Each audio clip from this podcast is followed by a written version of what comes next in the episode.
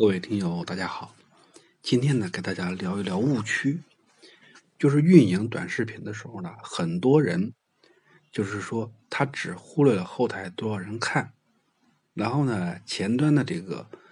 呃，虽然有一个人做好了，但是到有一定流量的时候，他就更侧重于后端，容易呢，在这个运营的时候犯下几个小问题，都不是很严重的问题。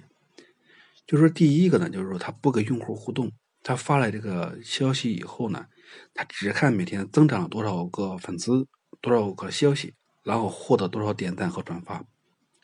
他只是在这个欣赏这个数据的时候很开心，但是他没有和用户参与互动，那么就感觉用户和你交流不起来，你呢可以适当的找几个比较有新意，然后比较有意思的评论。给大家去回复一下，交流一下，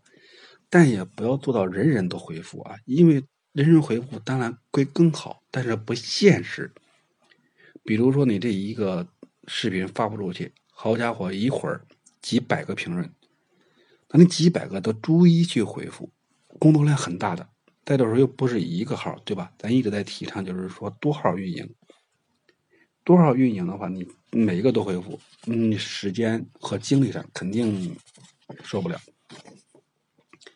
另外一个就是说，蹭热点的这个说法，蹭热点是可以，但不要硬蹭。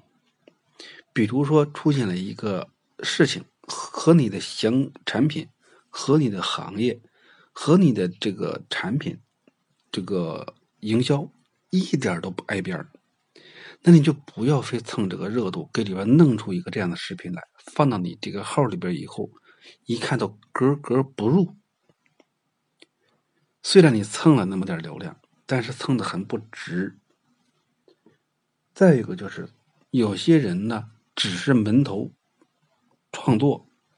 他从来就不做用户分析。我这个用户里边是男人多还是女人多？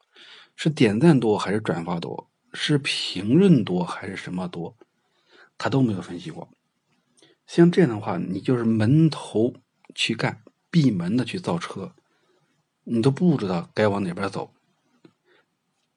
数据分析是你下一个视频的一个方向，你不分析，你往哪儿走呢？